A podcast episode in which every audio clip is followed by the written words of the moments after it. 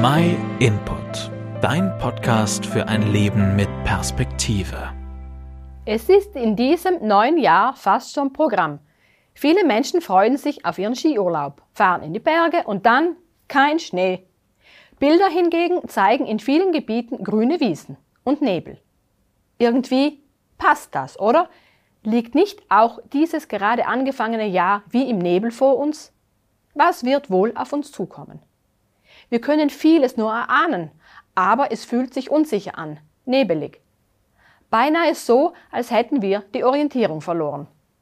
Seit 1930 gibt es die Jahreslosungen, die von der Ökumenischen Arbeitsgemeinschaft für das Bibellesen ausgewählt werden. Viele sehen diese quasi wie einen Leitvers für das Jahr an. Die Jahreslosung für 2023 lautet, Du bist ein Gott, der mich sieht. Dieser Vers aus der Bibel findet sich in der Geschichte von Hagar, die verstoßen wurde. Aber der Engel Gottes sagt ihr zu, dass Gott sie nicht vergessen hat, sondern dass er sie sieht und bei ihr ist. Die ganze Geschichte von Hagar findest du im ersten Buch der Bibel, in 1. Mose 16 und 21. Spannend an der Geschichte ist vor allem, dass Hagar eine Ausländerin war und somit der Gott Abrahams für sie ein fremder Gott war. Dennoch spricht sie zu ihm. Vielleicht weißt auch du nicht, wie es weitergehen soll. Viele von uns sehnen sich danach, dass endlich wieder Frieden wird, innerlich und äußerlich. Krankheiten kommen und gehen, schwächen uns. Beziehungen zerbrechen und scheinbar nehmen die Unsicherheiten in unserem Leben immer mehr zu.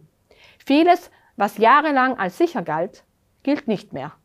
Und so wird der Nebel um uns herum immer dichter.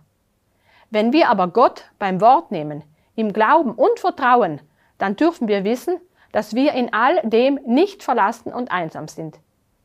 Diese Worte aus der Bibel dürfen wir uns auch zu eigen machen. Gott sieht mich. Das ist doch eine wunderbare Zusage, auch für uns.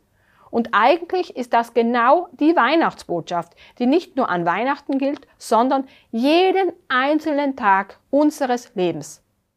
Gott hat das Leid, die Not und die Schuld der Menschen gesehen und ist darum selbst Mensch geworden. Er ist uns nahegekommen und auch wenn du diesen Gott noch nicht persönlich kennst, wenn er ein fremder Gott für dich ist, dann trau dich und rede zu ihm. Wir wünschen dir, dass auch du dann sagen darfst, du bist ein Gott, der mich sieht. Wenn du mehr darüber erfahren möchtest, dann melde dich gerne bei uns. Gerne helfen wir dir bei deiner Suche nach Gott. Und wenn du keine eigene Bibel hast, dann schreib uns. Wir schenken dir ganz unverbindlich eine gut verständliche Bibel. Vielen Dank, dass du dir den My Input Impuls angehört hast. Wenn du mehr wissen willst, geh auf unsere Website myinput.it oder folge uns auf YouTube, Facebook und Instagram.